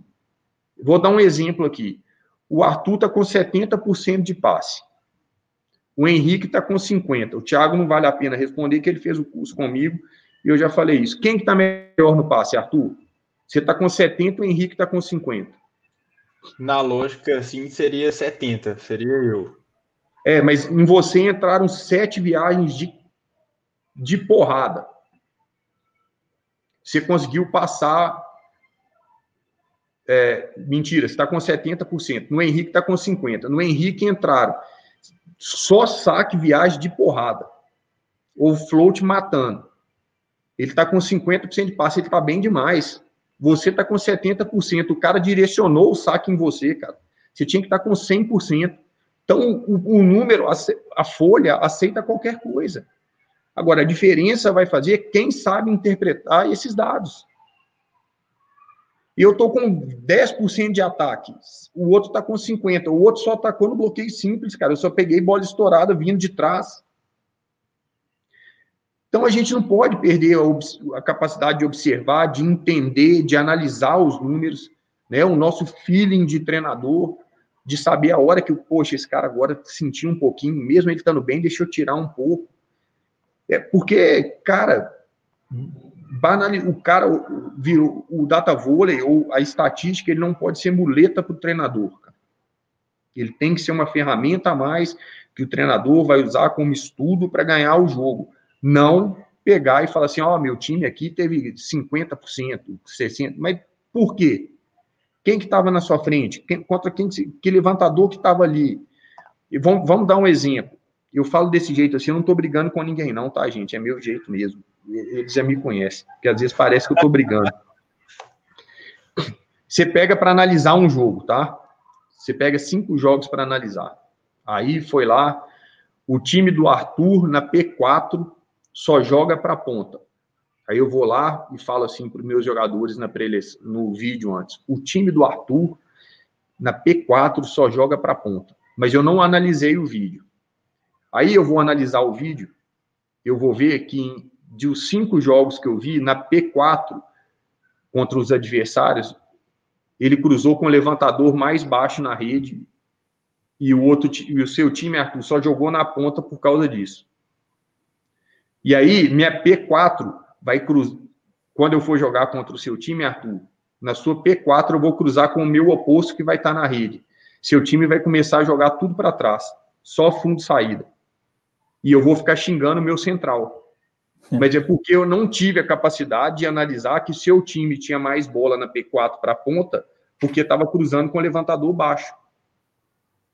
Então, esse é o cuidado que o treinador tem que ter para saber avaliar, porque o, o, os programas de estatística são excelentes. E eu sou fanático com estatística. Os caras me dão relatórios desse tamanho. Mas eu tenho que entender aquilo que, que eles estão me passando. E eu cobro dos caras. Ó, você me falou que na P5 estava assim, não foi não. Você falou que tinha tantos passes, ah, porque eu tenho o meu data papel aqui que eu faço, vou fazendo na porque eu sou a moda antiga, eu vou anotando. Eu falo, você falou que tinha o Zene está de prova, eu falei com ele essa semana conversando sobre isso, que é para cobrar do nosso estatístico aqui, que eu vou cobrar essa qualidade na hora de digitar. Porque se eu pego um relatório que está falando que tem 50 passes A e que com o passe A ele joga com meio, na hora que eu vou ver o vídeo, só, só foram 30 passes A, os outros 20 foram passe B, eu vou ter dois trabalhos, o de corrigir o relatório, e vou, vou ter que ficar corrigindo o relatório do cara. Isso é, isso é complicado. Porque eu tenho esse cuidado. E agora o treinador que não tem o cuidado, que ele pega o, o relatório, vai lá e fala para o jogador e lê aquilo que está acontecendo. Vai cometer um erro gravíssimo. A gente não pode esquecer nossa capacidade de observação, nosso feeling ainda é importantíssimo para definir um jogo. Sim.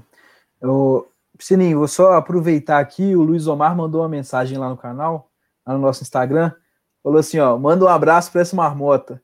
O Sininho sempre foi um cara autêntico, essa sua característica marcou nossa trajetória. Mandou um, um alô para você. Não sei se o Luiz Omar escutou falando dele, né, cara? Depois você responde e fala, pô, o Sininho encheu sua bola aqui, cara. Luiz Omar eu, é um dos maiores, para não falar o maior treinador de, do Brasil, quiçá do mundo. Luiz Omar é meu amigaço, cara. É, assim, cara que eu tenho todo o respeito do mundo. Eu chamo as meninas de marmota, por isso que eles me chamam de marmota. O Luizão é fora de série, cara. Aprendi, aprendo com ele demais. Ô, Dinei, você é uma data bem mais velha do que eu. ah, eu, eu faço, cara. Eu, eu tenho mania de escrever, cara. Então, eu aprendo escrevendo. Então, eu pego aqui, ó, eu tô, fiz um curso de gestão agora. Cara, eu anoto tudo, olha aqui, ó. Então, eu vou anotando, cara, não tem jeito. E até para estudar o jogo, e, e, é engraçado que eu, eu estudo de várias formas diferentes. Depois, eu, se, se vocês me derem um tempo, eu pego até o meu caderno ali para mostrar para vocês. Então, eu vou jogar contra o time do Henrique. Aí eu pego data, as planilhas que o estatístico já me manda, que isso é padrão, eu vou mas eu vou fazendo minha marcação de um jeito. Aí eu vou jogar contra o time do Arthur. Eu faço de um jeito diferente. Depois chega no segundo turno, eu vou jogar com o time do Henrique direito, eu pego a planilha que eu fiz, eu não consigo entender o que, que eu fiz, cara. Aí eu fico assim, caramba, o que, que é isso aqui mesmo? É justo por Deus, mas é o que me dá segurança para o jogo, é o que me tira, é o que me tira da zona de conforto, é fazer cada jogo uma coisa diferente. Eu o caderno deve estar por aqui na minha mesa, eu vou achar Tá aqui, ó, na minha frente. Daqui a pouco eu mostro para vocês aí. E é, é, assim que eu faço, cara. Não tem, por isso que eu falo que. Olha aqui, ó, um jogo contra Blumenau. Ó, eu escrevi aqui posição por posição. Eu já peguei e abri. Não sei se. Agora eu vou mostrar um outro jogo aqui, quer ver? Enquanto isso, eu vou falando abobrinha aqui para encher linguiça. Pera aí. Deixa eu abrir o caderno direito aqui, senão eu não vou. Ó, no outro jogo aqui, ó. Aí eu desenhei umas quadrinhas. Ó. Aqui, ó. Aí tem um outro que eu. Olha esse aqui. Aí eu fiz assim, ó. Toda hora eu erro a câmera. Olha lá. Pra vocês verem que eu não tô mentindo. Tem um que tem triângulo e bolinha e não sei o que lá, cara. Aí você me perguntar hoje o que, que é, eu vou falar com vocês assim, não sei. É, por isso que eu falei cada doido, né? Cada doido com sua Maria. Mas vamos embora. Muito bom. Ô, Aí, aqui. Ó o outro, de outro jeito, olha lá. Muito bom. É... Assim, eu... A gente acha que já deve estar... Tá... Não sei, o Henrique, assim, mas a gente já deve estar tá arrumando mais ou menos para o final, assim, por causa do tempo mas eu queria é, te perguntar. Vou, vou, mudar um pouco o assunto, tá? Mas depois, qualquer coisa, a gente volta para essa parte da estatística Enem e tal. É, eu queria te perguntar ainda, na verdade é porque a gente pulou esse assunto. A gente falou da base, falou do adulto, mas a gente sempre pergunta aqui para os treinadores o que, que eles pensam sobre a transição entre base e adulto. E, bom, eu tive a experiência enquanto estagiário do SADA, em que o SADA usava a Superliga B um pouco como essa transição da galera da base para o adulto. É, e aí, e do jeito que você está falando hoje, e sim, só que isso é 2013, né? Sete anos atrás. É, 2013 ou 2015? Não me lembro bem. Mas enfim, é, a questão é que talvez a, o campeonato em si tenha mudado. Como que você enxerga? Aí são duas perguntas em uma só. Como que você enxerga essa transição e como que ela é feita hoje em dia? E se a Superliga B ainda é um lugar é, interessante para fazer essa transição ou se o nível do campeonato hoje já é outro e tal? Não, é excelente, cara. Excelente pergunta também, Arthur. É, a Superliga B eu acho que é o ideal para essa transição. A gente tem que valorizar demais esse trabalho que o SADA faz, colocando a, a, os, os garotos, né, para jogarem a Superliga B, sempre dispostos a emprestar os meninos, né, para ou montam uma equipe deles ou emprestando jogadores. É, agora eles emprestaram para a equipe de Superliga A, mas coloca essa garotada para jogar, eu acho que isso é importantíssimo. A Superliga B é um ótimo aprendizado para eles. Né? Esse ano a gente é, conseguiu é, dois meninos do Minas que estão nessa transição do, do juvenil para o adulto e o Minas viu uma oportunidade deles crescerem aqui jogando na, na Superliga B. Uma outra maneira deles entenderem o jogo também, de valorizarem é, algumas situações diferentes que talvez eles não vivenciariam num, numa Superliga A ou treinando já numa equipe adulta, né? é, ter a responsabilidade de jogar uma, uma competição adulta, uma Superliga B, isso é porque se o cara é só reserva ali do, do Sada, por exemplo, e ele sabe que tem é um juvenil que está subindo para completar um central. Pô, você já sabe que tem três ali que vão jogar, o cara às vezes pode levar um pouco mais na maciota, né? Ficar, pega aquelas manias de adulto já, e quando o cara vai, vai para um time para jogar a Superliga B e tem que ralar, cara, e tem que decidir o jogo, porque ele é o cara que vai ter que decidir o jogo, aí o buraco é mais embaixo, né? Se você tem. Então, citando o Sada, porque eu falo isso que eu já falei, cansei de falar com o Flávio e com o Luiz, que eu acho bacana demais esse trabalho que eles fazem. É, no masculino, Minas no feminino, entrando também com, a, com as meninas lá para jogar a B. Né? Uma coisa é ser reserva do Alan ou ter o Alan no seu time, que na hora H é ele que vai receber a bola para virar. Um exemplo, não que seja só ele. Outra coisa é você estar tá lá no, no, time de Labras, que eles emprestavam jogadores para Labras, e você ter que rodar a bola para ganhar o jogo. Ah, aí é que o bicho pega, cara. E eu acho que nada melhor do que a Superliga B, como um time que entra sem pressão, teoricamente sem pressão, mas para ganhar experiência, mas que, que vai ter que definir. E aí que vai o cara vai começar a ficar mais cascudo, né? Vai saber que ele vai receber a bola, em, um jogo ele vai acertar, no outro jogo ele vai errar, que o, o errar faz parte do jogo, né? Que ele não vai precisar de, de acertar sempre, mas que ele não pode abaixar a cabeça, e que também se ele definir o jogo, ele não é o melhor do mundo, porque vai ter outro jogo que ele vai não vai jogar tão bem, e assim as coisas vão caminhando. É, o nível da Superliga B é muito bom, eu não sei antigamente, eu, eu falo de três anos para cá, quando eu comecei a acompanhar, eu acho um nível muito bom, assim, é, muito equilibrado, bons treinadores, bons jogadores, é, treinadores que estudam o, o, jogo, eu acho uma excelente experiência. Eu acho que o mercado tem muito a crescer no Brasil. Né? Acho que tem, se as equipes continuarem trabalhando da maneira que estão, eu estou acompanhando algumas equipes assim é, com o profissionalismo que elas estão é, demonstrando, vai ser daqui a pouco vai ser um excelente mercado. E eu acho que isso para o voleibol brasileiro é ótimo. Você tem, eu acho que a Superliga B teria, deveria ter 12 times e não 8, e que o campeonato deveria ser maior do que é. Aí você vai ter, ao invés de 12, é, 24 treinadores atuando na Superliga A, masculino e feminino, você vai ter 48, mais os assistentes, mais jogadores, mais tudo. O voleibol brasileiro precisa e tem condições de, de fazer dessa forma. Muito bom. É, e aí, a, a, minha última pergunta, assim, que ainda é sobre esse assunto da transição. Rapidinho, cara, o Zene, eu falei que ele ia me mandar mensagem, não falei?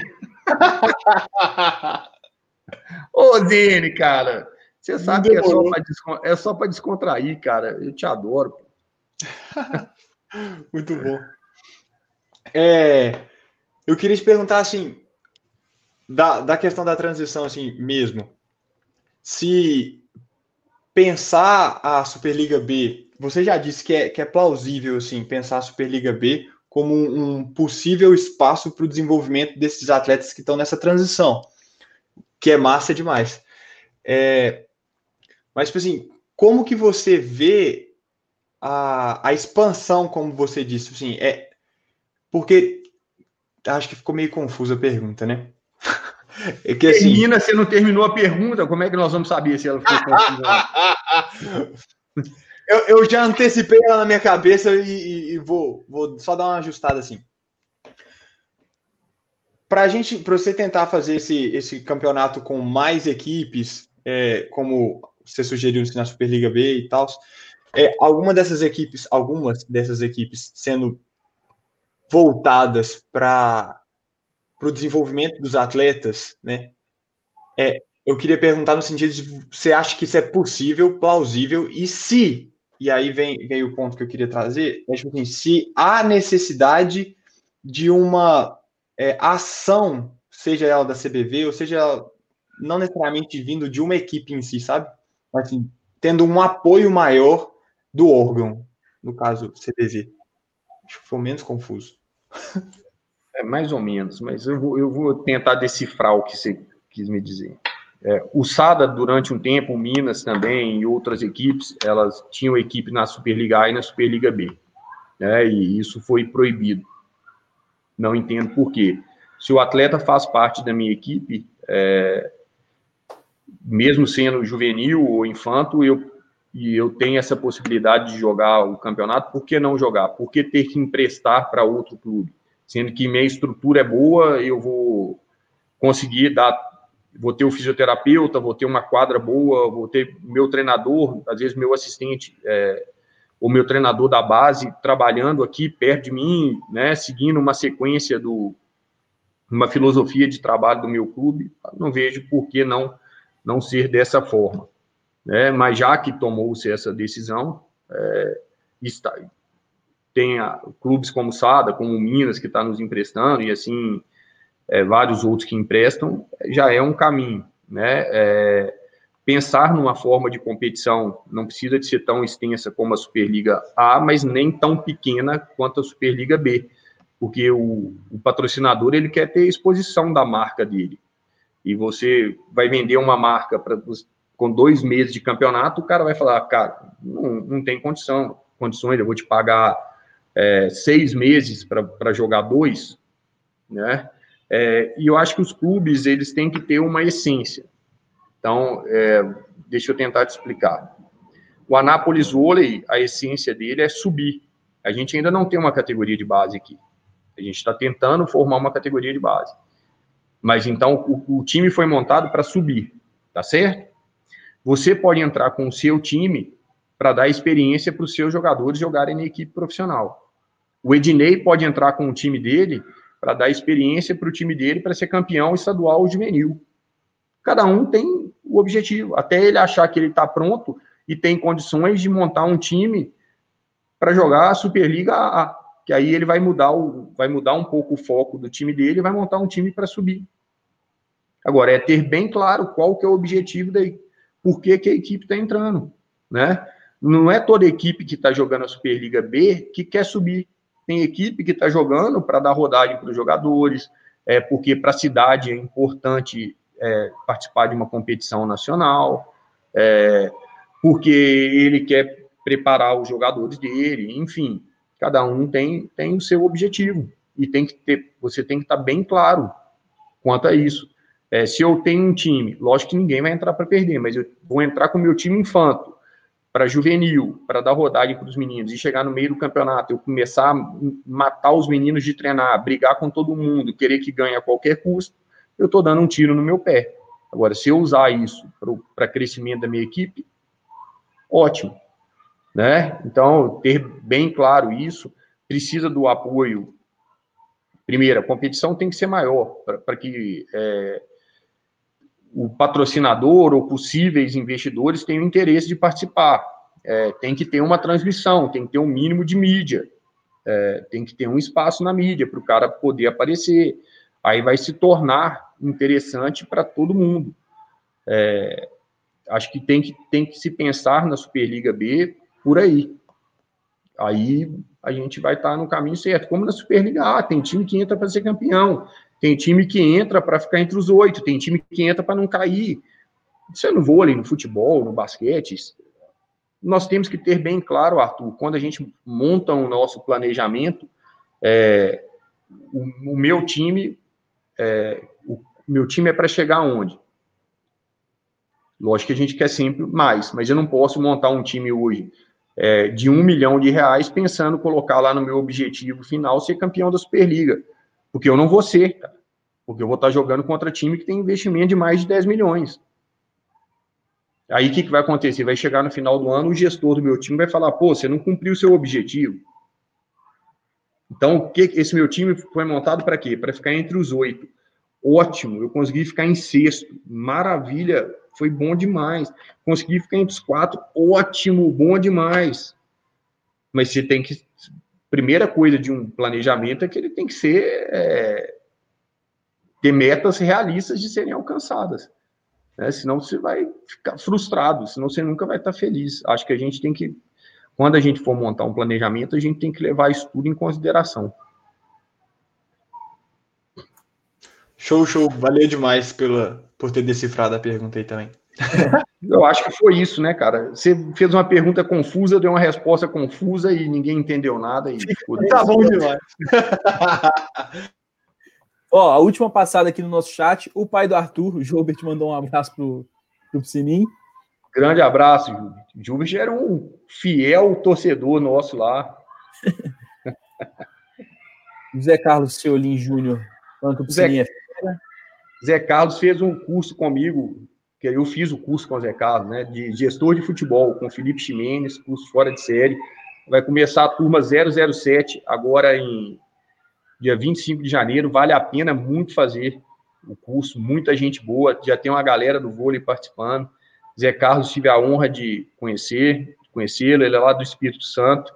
É parente por parte de avó. Minha avó é Seolim. Seolim. Seolim Piscinim. Grande Zé Carlos, abração. Amanhã a gente vai conversar. A gente marcou uma conversa para amanhã, lá para as duas horas da tarde. E para fechar, o Luiz Omar mandou mensagem lá, depois veio para cá e mandou aqui também. Parabéns pelos Temos momentos inesquecíveis juntos, dentro e fora de quadra. Um cara autêntico que sempre me desafiou com suas colocações, a minha tomada de decisão. Luiz Omar, esfera. Já falei tanto, gente, tanta sua bola aqui, Luizão. Desde o primeiro minuto da live eu falei seu nome, cara. É você que não viu, senão você fica até orgulhoso de mim. É isso aí. Cara, o Luiz Omar, gente, e o filho dele, Patão. Manda um abraço aí pro Luizinho, Patão. Bom, eu vou. Arthur, vou passar a palavra para você para suas considerações finais e a gente vai caminhando para encerrar. Manda ver. Bom, eu tenho que primeiro agradecer demais é, o Psinim pela disponibilidade para conversar com a gente. Agradecer, agradecer muito demais é, tá retorno. É, porque eu entrei aqui agora para ver. Ah, tá, vou ver. Eu queria, eu queria que o Henrique jogasse aí na tela um, uma imagem aí. Aí, Psinim. Ah, Esse aí é ele, no canto de cima. Eu tô no canto esquerdo lá superior, é o Elierto e depois sou eu. O resto aí é a galera que a gente. O Arthur é o segundo, segundo da esquerda para direita. Olha o Bruno aí com a panela que você chamou. Pô, o Bruno era nota 10, cara. Esse time foi bacana demais. Quem tá segurando o troféu é o Rodrigo. Exatamente, o Rodrigo. Caramba, bicho.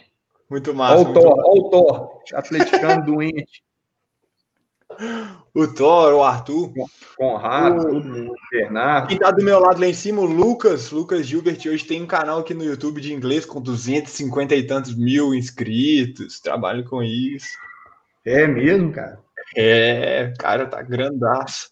Pô, Samuel Bernardo, o Guerzon. É. André Lacerda. O André que tá fazendo mestrado lá no Canadá hoje, fisioterapeuta. É, cara. Pô, bacana demais. Queria trazer lembrança. É, exatamente, só para fechar com chave de ouro aí.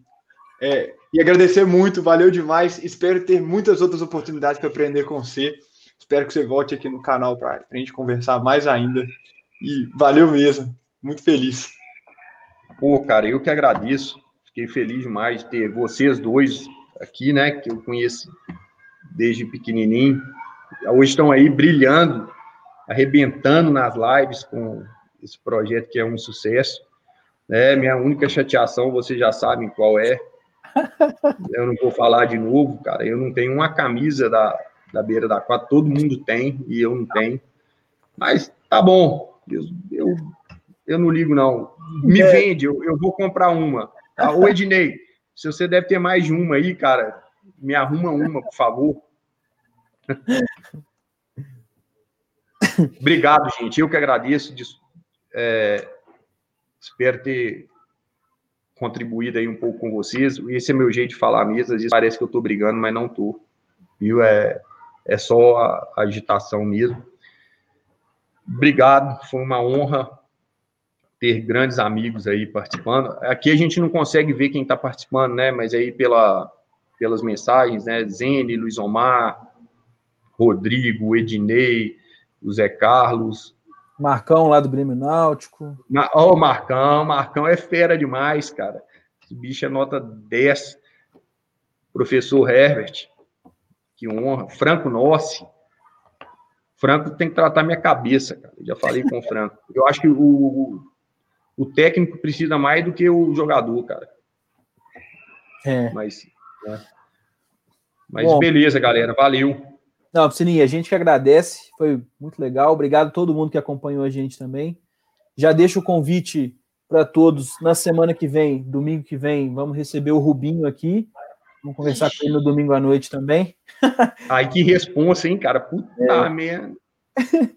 E... Hoje esquece tudo que eu falei, apaga minha live aí.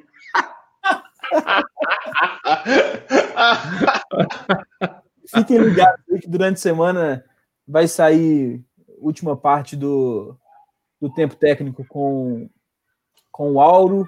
Tem programa. O Auro até apareceu aqui nos comentários agora. O, o Auro, cara, o Auro é fora de série. Todo mundo eu tô falando, o Auro, pô, a gente trabalhou junto no Mackenzie, cara. O Auro ficou lá comigo seis meses. Eu, o que eu aprendi com esse cara, vocês não têm noção, cara. O que vocês não têm. Do jeito dele, calmo de falar, ele é foda. Ele é bom demais a conta. A hora é então, fera. Então, já todo mundo já procura esse programa com o é, Aura. assistam, já tem dois programas lançados com o Aura, amanhã sai o terceiro. É, na próxima semana vamos ter programa novo sobre arbitragem também no canal. E, bom, não vou ficar dando muito spoiler, não, mas tem muitos projetos saindo por aí. Sininho, muito obrigado. Arthur, valeu. Galera que acompanhou a gente, obrigado demais. Grande abraço para todo mundo. Tchau, tchau. Valeu, pessoal.